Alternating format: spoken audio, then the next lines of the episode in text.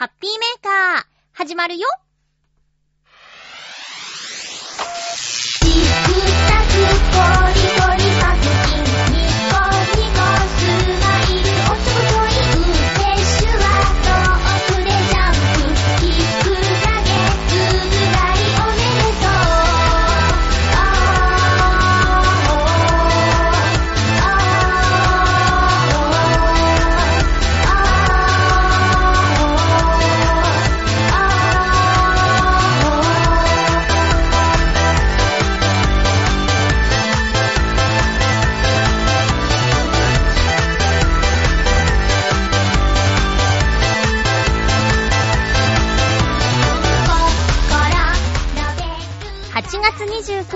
まゆっちょのハッピーメーカー。この番組は、ハッピーな時間を一緒に過ごしましょうというコンセプトのもと、ちょわへよ .com のサポートでお届けしております。先週言っていた通り、暑さが帰ってきました。この関東地方、皆さん体調崩してないですか？今日も最後まで1時間、よろしくお願いします。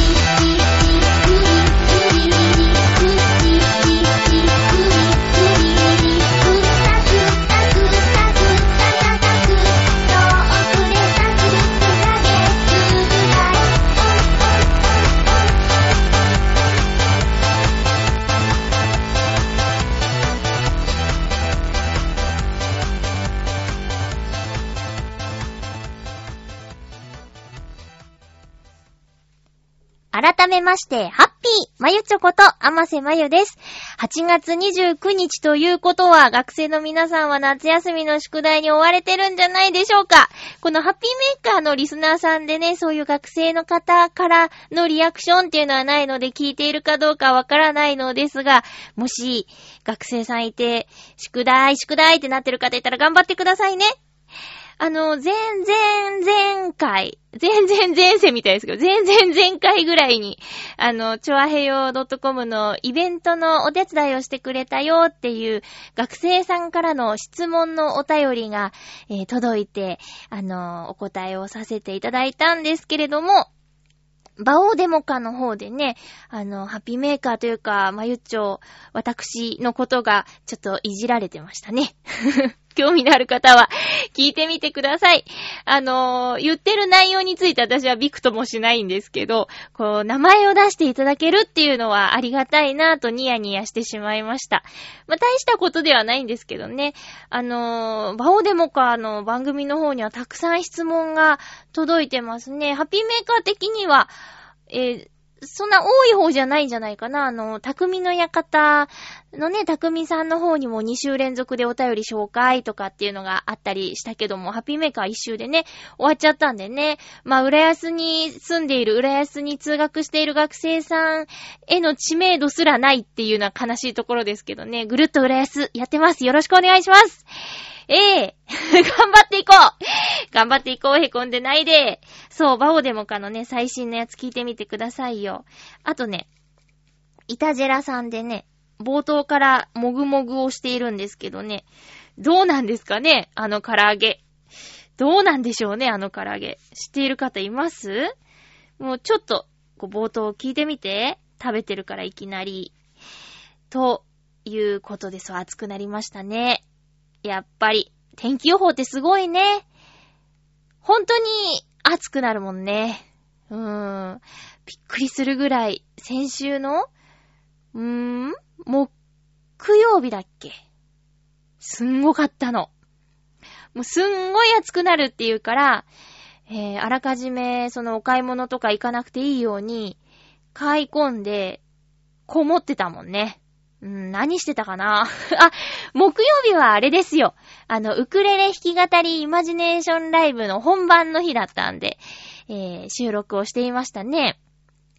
で、いろいろ編集とか、編集っていうのはあの、音圧を上げるっていう編集なんだけど、そのままじゃちょっと、なんていうかな、あの、ちっちゃい音だったんで、一回こう、ボリュームを上げるっていうのをやってみてるんですけど、いやいや、それがちょっとめんどくさくてね そのままでお届けできればもっと、あの、すんなりといけるんですけど、一回パソコン通すっていうのがね、もちろんあの、トークとかはカットしてないんですけど、うん、それをやっていましたね。で、あまりにその、おうち作業がはかどっちゃったんで、金曜日配信って言ってる、その、イマジネーションライブの、だいたい金曜日の朝、皆さんが出勤する前ぐらいの時間を狙って送信しているんですが、今回はもう0時を回ったところで、もうすぐ送っちゃえいっていうことでね、お届けさせていただきました。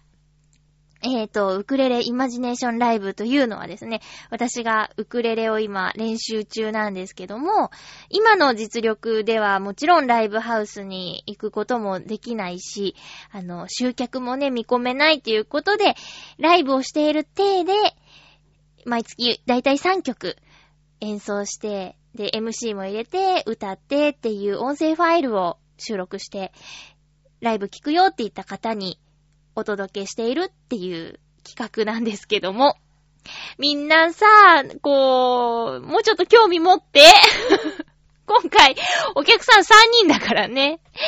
えー、ちょっと悲しいですけどもね。まあ、あの、興味のない方にね、無理に聞いてもらうことはないんですけども、ほんとちょっとぶっちゃけ今回3名の方が聞いてくださったということでね、えーお便りを、感想メールをいただいているので紹介させてください。あの、律儀ですね。この、ウクレレイマジネーションライブはね、あの、打ち上げの計画もあるんですよ。こう、毎回、えー、メールをくださった方に音声ファイルを送るんですけど、えーその送る際にね、打ち上げの鍵は何でしょうっていう、こう、キーワードをね、えー求めるメール内容で、その、返信してくださった方へ、えー打ち上げのご招待をしようかなって思っていて、まあ、ただの飲み会ですね。打ち上げというか。まあ、今までね、ノートノーツでやらせていただいてた、えー場所が、ボーノさんとか、えーナビカフェさんということで、出番が終わった後もお話しする場があったっていうんでね、皆さんとのおしゃべりの時間も私はとても好きだったので、もし、そのライブをすれば、お会いしておしゃべりしたいなという思いから、ちょっと打ち上げをね、で、誰彼構わず呼ぶっていうのはさすがに、ちょっと、あの、不安なので、あの、ライブを一生懸命聞いてくださって、感想くださって、キーワード送ってくださる方とやりたいなということで、そういう企画をしているんですが、今回4回目のライブだったんですよ。で、次回5回目なので、えー、半分以上、あの、鍵を送ってくださった方とそろそろ一回、あの、飲み会をい やいや、打ち上げをしたいなぁと、私個人的には思っているんですが、おそらくそうですね、うん、私のスケジュール的には、平日の夜になっちゃうんですけど、まあ、長い時間じゃなくてもね、ちょっと、その、ね、あの、1、2時間でも、えー、皆さんご都合つけばどうでしょうか？鍵を送ってくださってる皆さんどうでしょうか？そろそろ。あ、感想メールをご紹介するんでした。ハッピーネーム、フクロウのキスさん、ありがとうございます。まゆちょさん、ハッピー、ハッピー。第4回のイマジネーションライブの感想について、今回は曲調の違う3曲の構成で面白かったです。素人の私には感知できるような失敗もなくて、だんだん演奏の方も上達されてきたように思えました。これからも頑張ってくださいね。それでは、ということで、ありがとうございます。私としては、あの、ノーミスがいいとは思ってなくて、もちろんミスはない方がいいんだけど、ミスをしないようにっていうことだけを考えていると、ちょっとね、あの、硬くなってしまったりもすると思うので。だって、こう、ね、あの、相方結構ミスってたでしょ？それでも、まあ、うん、まあミスはない方がいいね。ないように頑張ります。ありがとうございます。今回もそう3曲やらせていただいて、曲調の違う3曲っていうことなんですが、1曲目が、プリンセスプリンセスの世界で一番暑い夏。そして2曲目が、畑元博さんの、ひまわりの約束。そばにいたいよーんってね。えー、そして3曲目が、平井大さんのスローイージーという曲をやりました。どの曲も私大好きで、あのー、1曲ね、直前で曲を変更したっていう話は前回の放送でもお話ししたんですけど、まあ、演奏の練習量はもしかしたらそれまで練習していたものよりも回数が少なかったかもしれないんだけど、歌い込みに関してはね、今回の1曲目、世界で一番暑い夏は何度も何度も何度も何度も歌っている曲なので、まあ、トントンかなというところでね。もちろん演奏に参考させていただいているガズさんのおかげで、コードはとても簡単なので、えー、歌に集中してやることができましたよ。フクロウのキスさん、感想ありがとうございます。そして、鍵も受け取りました。ありがとうございます。これからもう頑張っていきます。まだ楽しんでね。続きまして、ライブの感想メール。ハッピーネーム、ブルユニさん、ありがとうございます。まゆちょハッピー、ハッピー？イマジネーションライブ、今回も夏らしく最高でしたよ。ありがとうございます。夏って本当にいい歌が多いですよね。さて、まゆちょさんが最後に歌われた、平井大さんのスローイージー。ライブが終わって早速、原曲を聴かせてもらいました。心地よい曲と歌声で気に入ってしまいました。また一ついい歌を紹介していただきありがとうございました。次回は秋らしい歌が中心になるのでしょうかそちらも楽しみにしています。ということで、ブルーニさんありがとうございます。そうなんです。さっきのね、3曲歌いましたの中で、もしかしたら3曲目、平井大さんのスローイージーについては、皆さん、え、え、んん？ピンとこなかったかもしれないんですけど、私も実は今回その YouTube でウクレレ教えてくださっているガズさんの動画がきっかけで知った曲なんですよ。それで、まあ、もちろんガズさんは男性で、ガズさんの歌い方があるんですけど、歌詞がとてもいいなぁと思って、幸せは作るものじゃなくて、気づくものなんだってきっとっていうところ、ハッピーメーカーっていうね、番組タイトルなのにね、そういう、まあ、幸せを作ろうっていう意味ではないんですけどね。えー、まあ、そういういい歌詞があって、で、どんな方が歌ってるんだろうって気になってたけどなかなか聞く機会がなくて、やっと聞いたんですけど、まあまあ、なんでしょう。多分平井大さんっていうぐらいだから、日本の方なんだろうけど、なんていうかね、英語の発音とかも、すごくナチュラルで、かっこいいんです。ワイルドな感じでかっこよいですよ。ぜひ聞いてみてください。平井大さん。大は大きいですね。スローイージー。インがイにも、うんと、以外にもあります。タイトルがちょっと出てこなかったんですけども。はい。では、ライブ感想メールありがとうございました。あ、次回は秋らしい歌が中止になるのかなっていうことなんですけど、うんと、何曲か候補はあるんですけど、おそらく9月ってまだ秋っていうよりは、夏に近いけど、夏の歌歌うのはちょっとって感じなんで、あまり季節感のない曲をやろうかな。あ、でもね、あのー、あやかさんの三日月はやってみたい曲です。なぜなら私のウクレレが、えー、サウンドホールっていうね、あの、ボディのところに開いている穴、だいたいまん丸なんですけど、私のウクレレは、えー、月の形をしているんですよ。まあ、それが気に入って買ったウクレレなんですけども、うーん、なので、ちょっと、三日月を やりたいなって。で、三日月ってね、有名な曲だけど私、あの、サビしか知らなくて、ちょっとこれから練習しなきゃなっていうところがあるんで、おそらく9月の回では三日月をやるんじゃないかなって思ってます。えー、っと、そうね、秋の歌をやるとするなら、10月、11月かな。うん。11月はクリスマスの曲もちょっと絡めていきたいなとか思ったりしてるんですけども。あ、あと、そう、そう、あの、さっきも言ったんですけど、今回のね、ライブ、結構頑張ったんだけど、3人の方にしかお届けできなくて、もちろん聞いてくださった3人の方、ね、あのメールくださって本当にありがたいんだけども、まあ、もっと聞いてもらいたいなっていうのが正直なところでね、そろそろ YouTube に行こうかなとかって、YouTube なら気軽なのかな？うーん、うーん、そもそもどうなんだろうね。まあまああの、い、うん。個人的に上手になりたいっていうのがあるから、いやー、まあさすがにね、ゼロになっちゃったら悲しいけど、うーん、やっていくつもりではあるんですけどね。まあ、YouTube に、その、ライブですて今まで撮ったやつ、全部で4回あるけど、それ乗っけてみようかなーって思ったりして、で、グッドバッドはつけられないようにししようかなとか。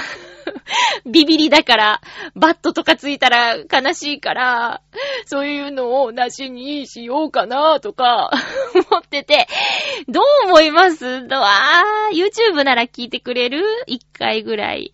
うーん、悩んでいるところ。実はもう結構悩んでいるところで、その辺もね、うーん。うーん。やっちゃおうかなでもな下手っぴーなのもそのまんまだからね。まあ、ライブ音源ってそんなもんですかね。いやー、悩んでいます。すいません。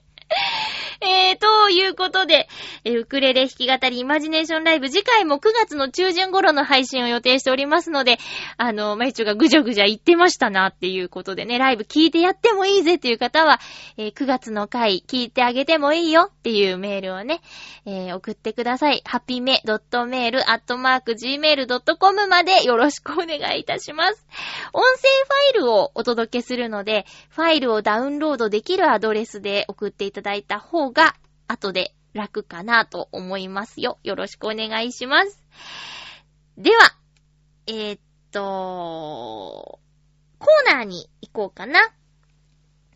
ハッピートークハッピートークのコーナーです。今回のテーマは、好きなお肉ということで、8月29日、29日に、9に、9の日なんだって。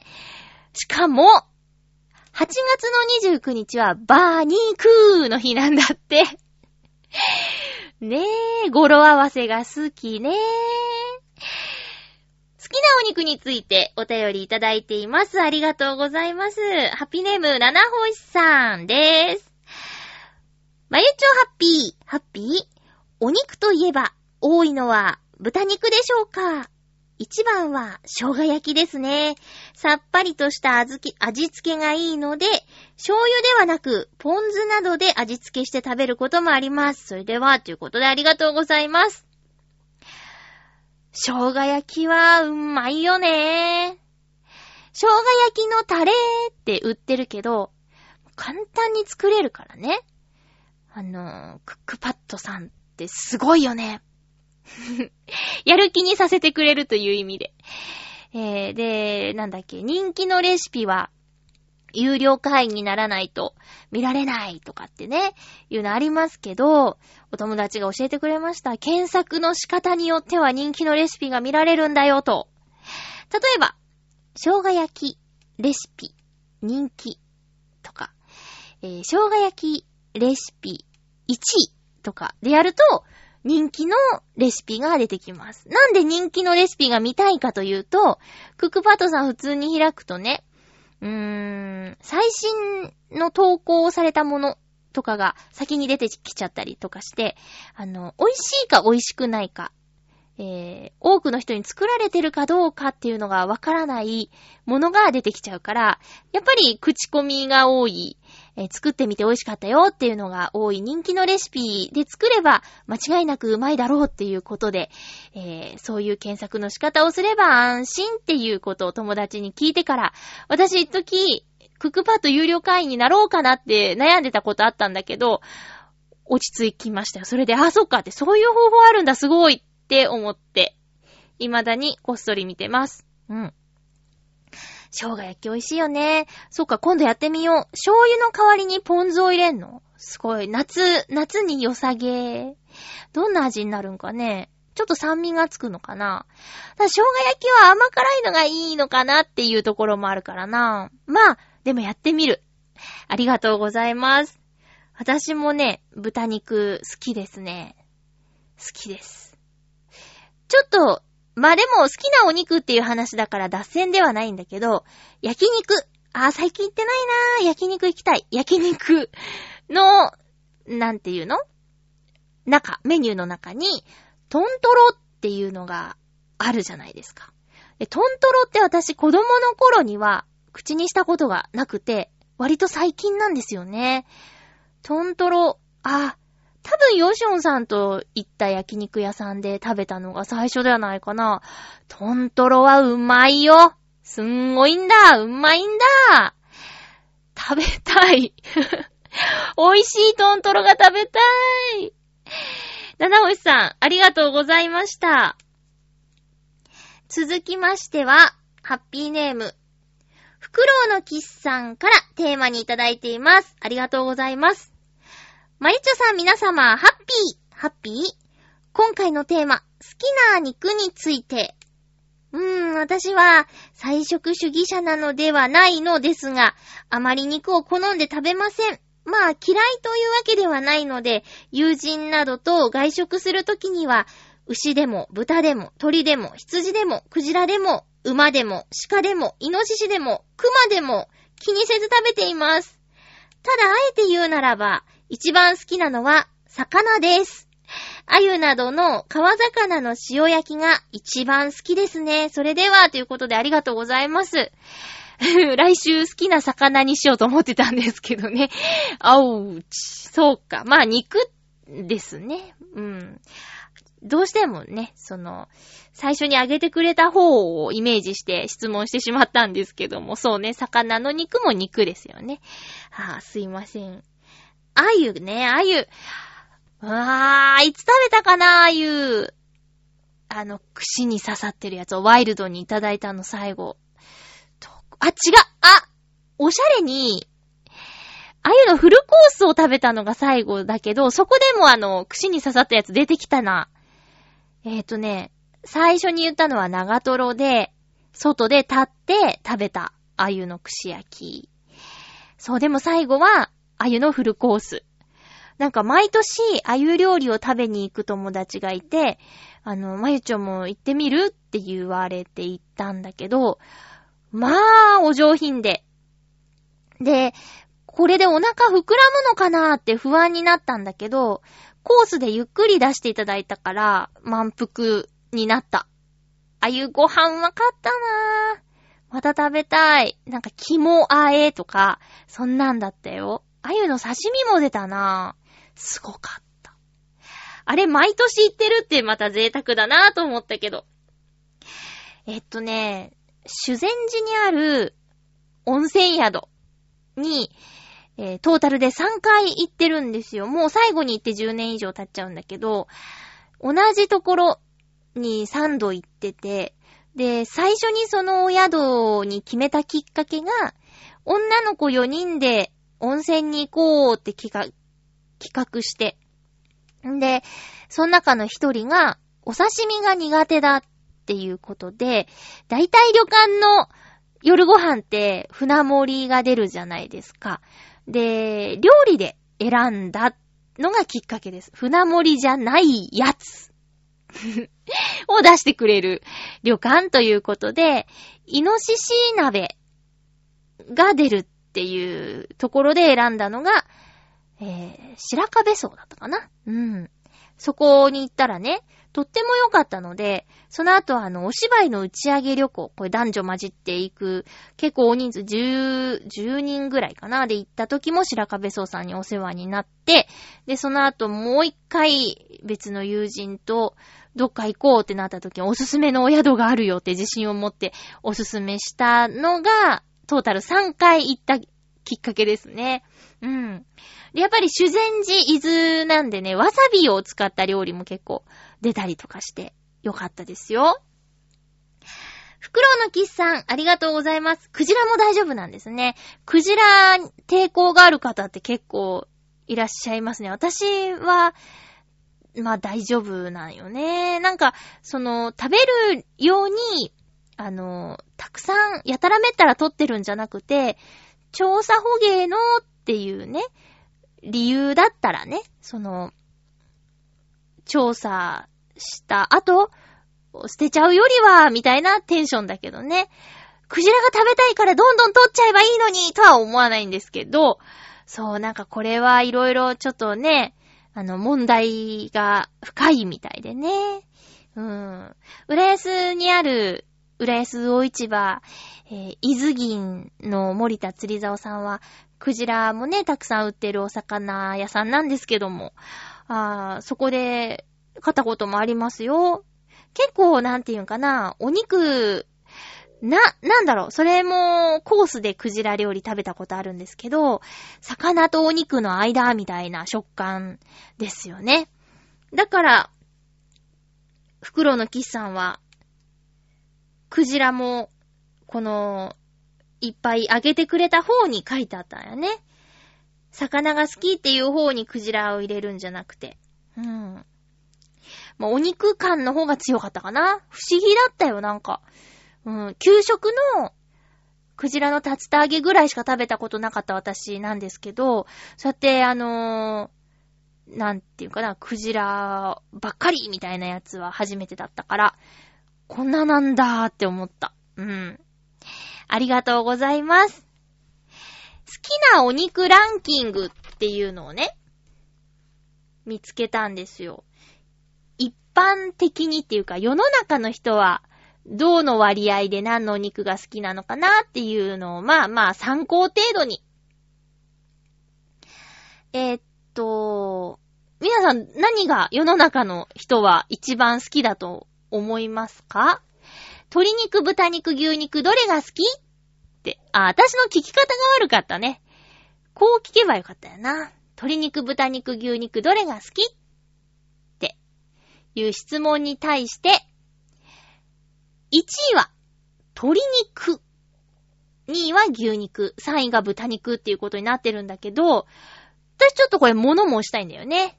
鶏肉の中でもさ、胸肉と、もも肉と、ささみと、ってあるじゃないですか。軟骨と、とか。私、鶏肉は、ももは好きですよ、とても。でも、胸肉は、大好きじゃないかな。ももより好きじゃないかな。あとは、豚肉も、なんかね、種類あるじゃない？まあまあ、世の中の人は、鶏肉45%、牛肉37%、豚肉18%の割合で人気がありました。理由鶏肉が好きな理由、ヘルシーでいくらで、いくら食べても罪悪感なく食べられる。さっぱりした鶏肉が一番好き。鶏料理は安いしコスパがいい。ダイエット中の強い味方などなどっていうことなんだけど、これさ、ももの話じゃないよね。胸の話だよね。え、2位牛肉。高級な気がする。口の中でとろける感じがたまらなく好き。すき焼きやしゃぶしゃぶなど、牛肉の料理が一番うまい。たっぷり霜が降った牛肉は特別な日のごちそう。焼肉といえば牛だから。と、牛肉を使った料理が支持されている。えー、ということです。私、牛肉の中で一番好きなのは、えっとね、レッドロックのローストビーフ丼です。あれはもう牛肉食べてるって感じしますね。うん。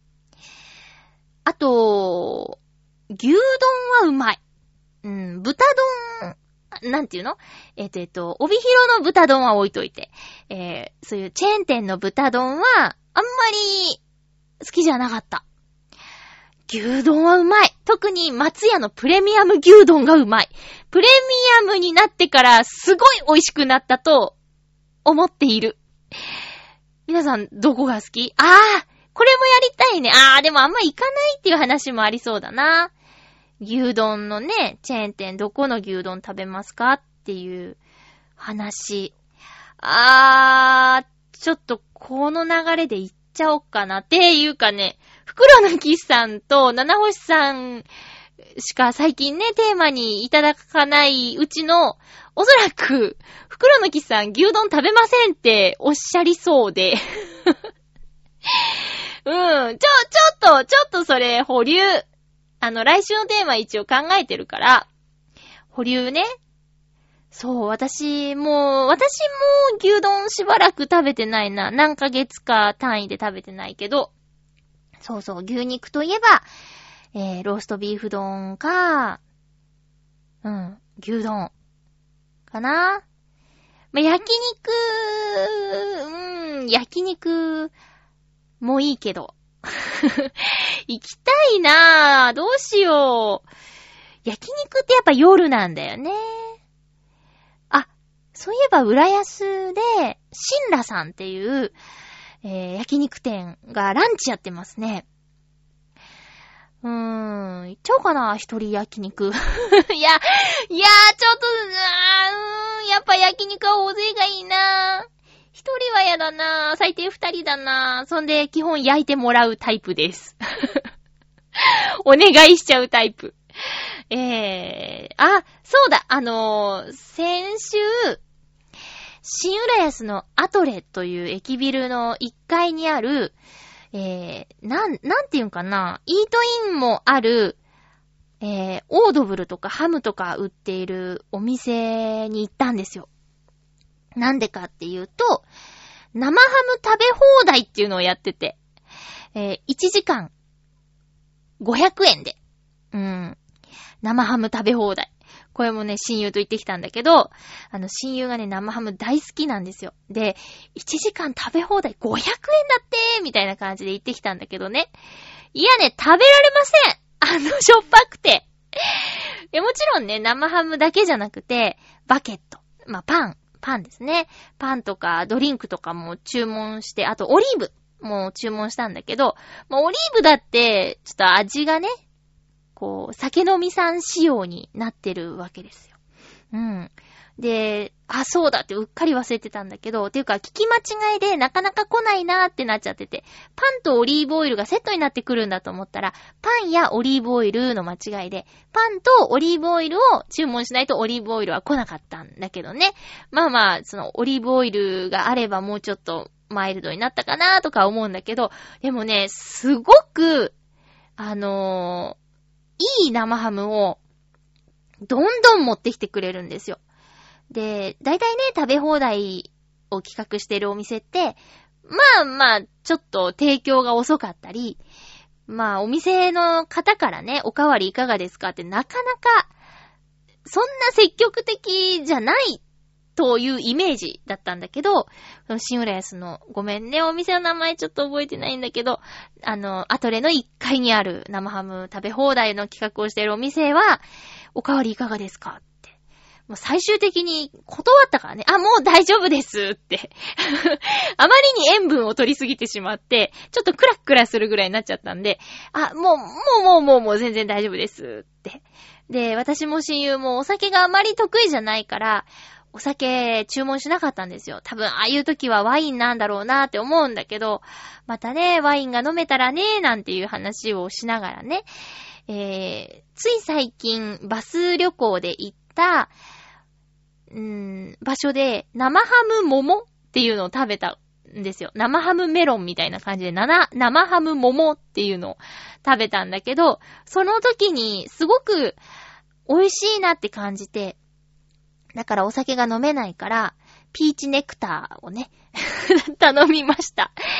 そしたら、あの、お友達はジンジャーエールを頼んでたんだけど、あの、桃と生ハム合うんだよって教えて味見をしてもらったら、うん、これはちょっと桃だねって言って、2杯目は桃にしてましたね。おすすめです。うん。えー、ということで、そこもね、もしよかったら、浦安来ることあったら、新浦安、JR のね、京葉線とか武蔵野線で止まる新浦安駅のアトレ1階にある生ハム食べ放題皆さんも挑戦してみてはいかがでしょうか。ということで、ハッピートーク好きなお肉のテーマでした。次回は、あのー、左利きっていうテーマにします。まあ、各言う私も左利きなんですけど、リスナーの皆さんの左利きの人に対するイメージとか、身の回りの左利きさんのエピソードとか、えー、っと、左利きへのイメージ、左利きですでもいいし、えー、いろいろおし、おし、送ってください。テーマは左利きです。大好きなあの人も左利きだって知って、また好きになっちゃいました。なんちって来週話せたら話します。えー、ということで、ハッピートークのコーナーでした。えー、っと、先週のハッピートークの補足お便りが来ています。フクロウのキスさん、ありがとうございます。前回のテーマ、プールだったんですけどね。フクロウのキスさん、まゆっちょ、ハッピー？ハッピー？前回のテーマの補足です。私は幼稚園から小学校の中学年まで体操の教室に通っていたのですが、その教室では夏に水泳の教室が開かれていました。なので、私は幼稚園児の頃からかなりしっかり泳げます。中学生の頃には授業で毎週クロールか平泳ぎのどちらかでそれぞれ最低3000メートル泳いでましたね。平泳ぎでも1000メートル泳がされた覚えがあります。なので、泳げないということはないですよ。まあ体力はまだあると思うのですが、子供の頃ほど泳ぎ続ける気力があるとは思いませんけどね。苦笑。それでは、ということでありがとうございます。あれですか？私がエスケープした理由が泳げないっていうのもあって、あ、あと水着が入らないっていうのもあるっていう話だったんですけど、袋の木さん、25年間プールに入ってないって言ってたよね。で、それでよ、それで。25年ぶりに入って、泳げるかわかんないじゃないですかっていうことだったんだけど、ちょっと誤解されちゃったかな？うん。すごいね、でも。中学生ま、中学年まで。小学校の中学年って4年生とかか。3、4年生が中学年みたいな感じだよね。すごいね。中学の頃には3000メートル。すごい。あ、じゃあ多分この下のは1000じゃなくて1万かな？ね。クロールか平泳ぎのどちらかで最低3000メートル、平泳ぎでも1000メートルって書いてあるんだけど、これ1万メートルじゃない多分。ね。そうか。まあまあ、ここまでやってれば体が覚えてるか。25年経っても。ぜひ、ちょっと行ってみて。まあまあまあ、まあ、ね。気力がないっていう話なんでね。あとほら、体脂肪率が低いと体が重いんじゃない？筋肉で。とは、まあ、わかんないや。そう、でも、プールって、こう、どうしたらいいかわかんないよね。なんていうか、最初はね、キャハー冷たい、あはは、あはは、みたいなテンションなんだけど、さて、っと、どうしよっかな、みたいなことに、そのスパリゾートでなったもん。もうひたすら浮き輪で流されるしかなくて。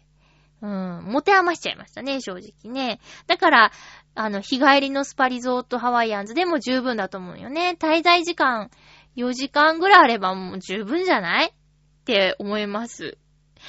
うん。あ、私あれ好きだった。先週話してないね。小学校の時に水泳の授業で、やらなきゃいけない、こう、泳ぎの型とか、一通り、こう、じゃあ25メートルいけるかなみたいなやつ終わって、余った時間で、洗濯機っていう、あ、じゃあ、流しそうめんっていうやつやっててさ。こうみんなで同じ向きに、あの、走るんですよ。丸に。丸に走ると水流が起こるんですよね。30人ぐらいで走ると、走るっていうかまあ水の抵抗があるから、えー、歩くみたいな感じなんだけど、ぐるぐる、こう、円のよう、円を描くようにみんなで同じ方向に進むと、水流が起こる。じゃあ先生がピーって笛吹いて、反対って言った時の、あの水の抵抗が、うわーすごいって言って、ギャハハハってなるのが大好きだった。皆さん学校でやったことない？流しそうめんって言ってた気がするんだよね。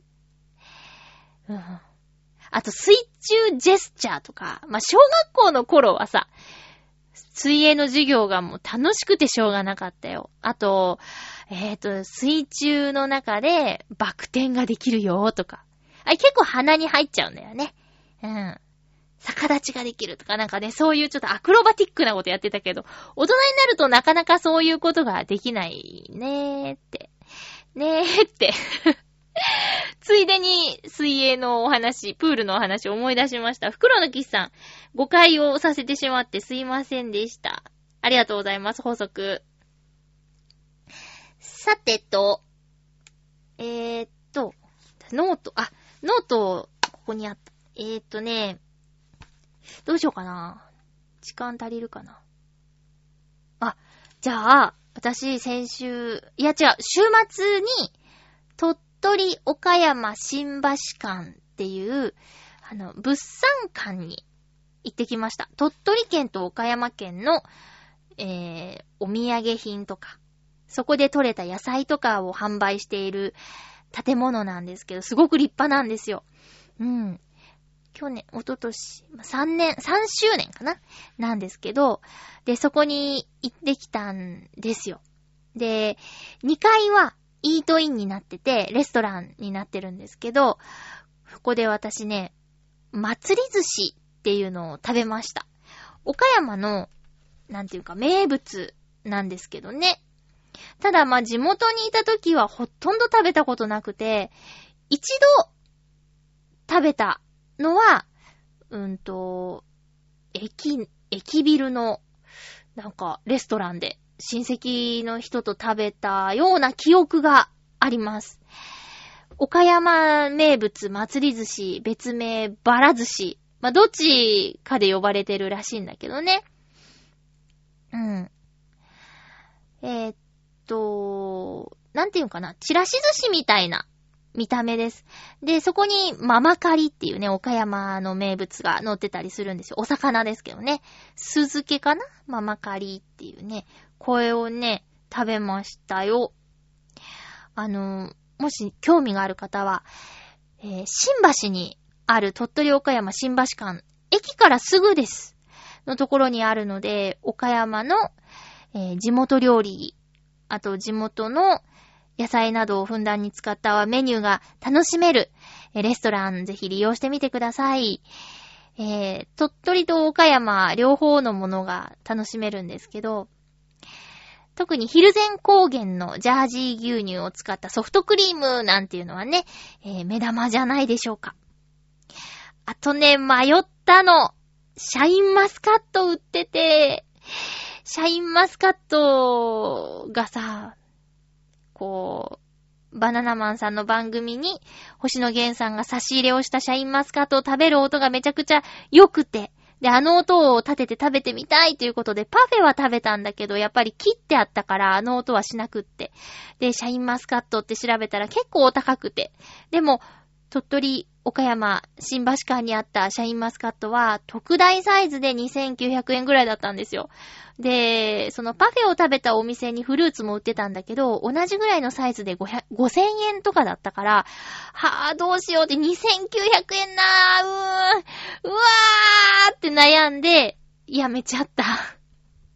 シャインマスカットっていうね、私のレーダーが、こう、働いているせいか、パブロっていうチーズタルトのお店がね、表参道にあるんですけど、そこの9月の季節のタルトがね、シャインマスカットになってるのとかも発見しちゃって、これはあかーんって、あーってなってます。パブロといえば、まだなんだけど、今年もやるかな秋に安納芋のね、タルトをやるんですけどね。それもおすすめだし、シャインマスカットのタルトを食べるんだったら、ふさのね、特大の2900円のシャインマスカットを食べた方がいいと、私、もう一人の私が言っていて、そうだよねって、ただまあ、スイーツにね、2900円かっていうね。うーん、でもね、きっと買っちゃう。9月のタルトがシャインマスカットっていうことは、まだしばらく、その、ふさのもあるでしょうっていうことで次回行った時に。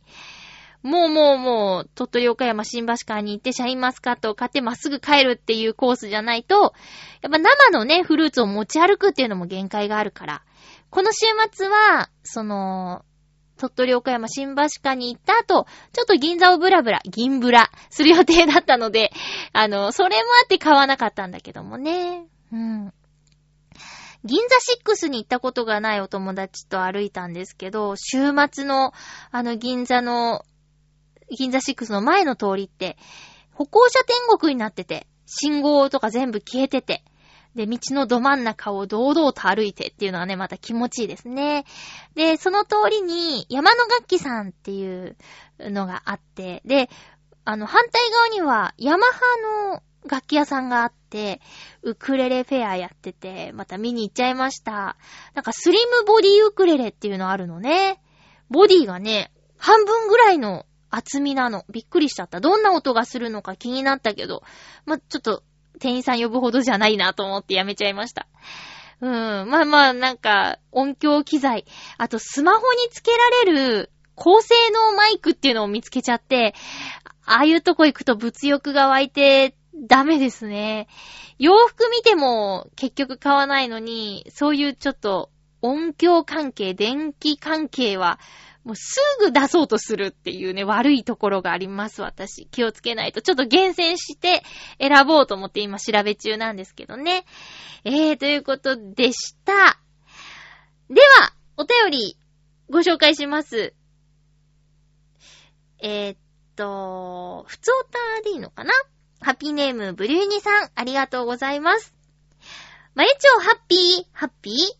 改めまして、19日から21日の間、長野県はあち村にある昼神温泉に家族3人で行ってきました。うーわ、えぇ、ー、19、20、21。うわー、いいなー。スタービレッジとして有名になったあち村。昼神温泉は水がきれいなあち川が中心に流れ、のんびりと過ごせるいいところでした。おー、羨ましい。お湯も肌がすべすべする成分、ごめん。お湯も肌がすべすべする成分が含まれていて、ゆっくり浸かることができましたよ。そして、ナイトツアーですが、20時からの第1部に参加してきました。直前まで雨雲が広がっていましたが、雲の切れ間から星が見え始め、最後は天の川を見ることができましたよ。雨上がりのせいか、地上では無数のホタルが空を飛び始めて、天空の星、地上の星を同時に楽しめて、また一つ最高の思い出ができました。と、わー、すごーい！よかったですね。あの、ちょ、え？家族旅行行ってたのに直前にハピメにメールくれたのありがとうございます。すいません。もう、ご家族のご理解のもと、ラジオ盛り上げてくださって本当ありがとうございます。えー。すごい。ホタル？うわー、よかった。そっか、第1部とか第2部とか、もうほんと運ですね。綺麗に星が見えるかどうか。いや、日頃の行いって言われてもしょうがないやつだ。すごいいいなぁ。3日間？渋いですね。家族旅行で、昼神温泉。いやー、いいなぁ、いいなぁ、いいなぁ。ちょっと、こっそり、こっそりどこに泊まったか教えてもらってもいいですか？今度。メールください。あの、旅館を知りたい。あの、ね、そうかー。いや、ごめん、ちょっといいなーしか言ってないんだけど、本当にいいなー 星も無事に見れて、ホタルも見れて、天の川肉眼で見てみたいさあ、そうか、よかったですね。やっぱ寒かったですか？なんか夏でも肌寒いって、お友達が、バイク乗りのお友達がいた時に言ってました。まあ、彼はね、10月とかそういう、まあ、真夏じゃなかったんだけど、そうやー、そうか。行動力あるなー。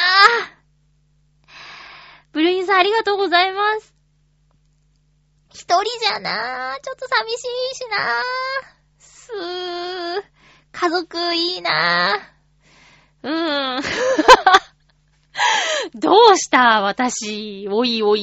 いやー、ありがとうございます。いや、ほんと、なんか、あちむらへ、ね、テレビで見て、素晴らしい、すんばらしいと思って。行きたいと思ってもう何年か経つ ?2 年、3年ぐらい経っちゃうかな。ダメね、私。ねえ。羨ましいです。あ、すんばらしいで思い出したんですけど、カホコの、あ？カホゴのカホコを見てますよ。面白いですね。えーっと、ん？水曜日の夜やってるドラマなんですけど、もうね、大好きになっちゃった星野源さんがエンディング歌ってますね。ファミリーソング。まさに、そう、今ちょっと、すんばらしいと、いいな、家族で思い出しちゃったんだけど、えー、どんな話かというと、もう、番組も佳境になってるんでね、今から見てくださいっていうのも、ちょっと難しいんですけど、えー、もう、タイトルの通り、カホゴのカホコちゃんのお話です。だから、カホコちゃんの成長でもあるんだけど、その、つい甘やかしちゃうっていうか、過保護に接しちゃう、ママの成長の話でもあるんだよね。そして、まあ、なんと言っても、麦のはじめくんですよね。えー、かほこちゃんと同じ大学に通う男の子なんだけど、こう、親戚や家族にめちゃくちゃ溺愛されて育ったかほこちゃんと対照的に、早くにパパが亡くなって、で、お母さん男といなくなっちゃって、施設で育った男の子っていう、麦のはじめくんがかっこいい。かっこいいんですよ。それで、私見てなかったんだけど、仮面ライダードライブの主人公をやってたそうですね。竹内涼真くん。あと私気づかなかったというか、まあ、同一人物だっていうことにすぐ気づけなかったんだけど、え最近見た邦画の青空エールっていうのでも、まあ、あの、ヒロインの相手役というか、土屋太鳳ちゃんが好きになる野球部の男の子の役をやってました。まあ、野球部員ということでね、あの、坊主頭だったっていうのもあって、今とはまた違うんだけど、特徴的なほくろがあるのでね、口、顎の、えー、何、右、右側に、ほくろがあるんでね。それで、あーって、別の映画を見てて予告編が DVD でね、流れて、青空エルやってて、あー麦野くんって。麦野くんじゃないけどね。竹内涼真くんだけど。そうそう。で、そうだな、そう、カホコの、あ、カホゴのカホコと、えー、っと、あと、あれ、ハローハリネズミっていうの見てますね。あれ面白いですね。山口智子さんが、私、子供が寝た後でっていうドラマから好きで、で、なんかやっぱり、こう、チャキチャキした、行くよみたいな、お姉さんみたいな役が合ってるなーって思ってたんだけど、今回もね、探偵事務所の所長の役で、もうサバサバしてて、酒飲みで豪快で、でも優しくてっていう、うん役で。で、エイタさんと森田剛さんと、えー、っと、あとね、女の子。名前、なんだっけ？えーと、ヤッターマンの実写版でドロンジョーさんやってた人ね。あかん。名前、こういう時って一人出てこないんだよね。そう、ハローハリネズミっていうね、探偵のお話なんだけど、なんか面白くて見てます。うん。今期はね、ドラマほとんど見てないんですよ。あとは、そうだなあ、キューレンジャー。キューレンジャー見てます。キュッキュッキューのキュー、来たコレですよね。キューレンジャー見てますね。あと、あ、エグゼイド最終回でしたね。ビルドが面白そうで、困ってます。これまた続くのかと。私、ライダーまた見ちゃうのかと。うん。あとは、コードミラージュをね、こう、2シーズンにわたって、まさか、こう、2シーズンやると思ってなかったけど、見てます。あれ、アクションが半端ないですね。すごいです。原作広い王子さんということでおすすめされて見てるんだけど、ちょうど痛々しいし、グロいんだけど、なんか気になって見ちゃいますね。それの主人公も、元仮面ライダー、ダブルの、えー、なんだっけ、須田正樹さんの片方の役を、ダブルでね、気絶しない方の人がやってます。うんと、なんとかレン君だったかな。うん。そうそう、そういう、それぐらいかな。あと、あのー職場のおじさんがね、えー、こう持ってきてくれるんだけど、プラージュも無事に見ることができてますよ。星野源さんの出演しているドラマなんですけどね。あー、恋ダンス練習しなきゃ。恋ダンス練習しなきゃ。えーっと、次回の予告します。もう全然意味わかんないよね。すいません。次回は9月の5日放送分を9月3日収録する予定です。ハッピートークのテーマは、左利きにします。テーマ左利き。左利きの人へのイメージとか、身の回りの左利きの人の話とか、左利きってこういう時どうしてるの？みたいなことを、私、まゆちょ左利きなので質問してくださっても大丈夫です。お便りお待ちしています。その他、小さな幸せ見つけたとか、は、んーと、ふつおたとか、お便りお待ちしています。今日私もうほんとダメね。あのね、実はね、これ収録しているのは、月曜日の今、今5時ちょっと過ぎぐらいなんですけど、あのね、仮眠してたんですよ、夜勤終わって。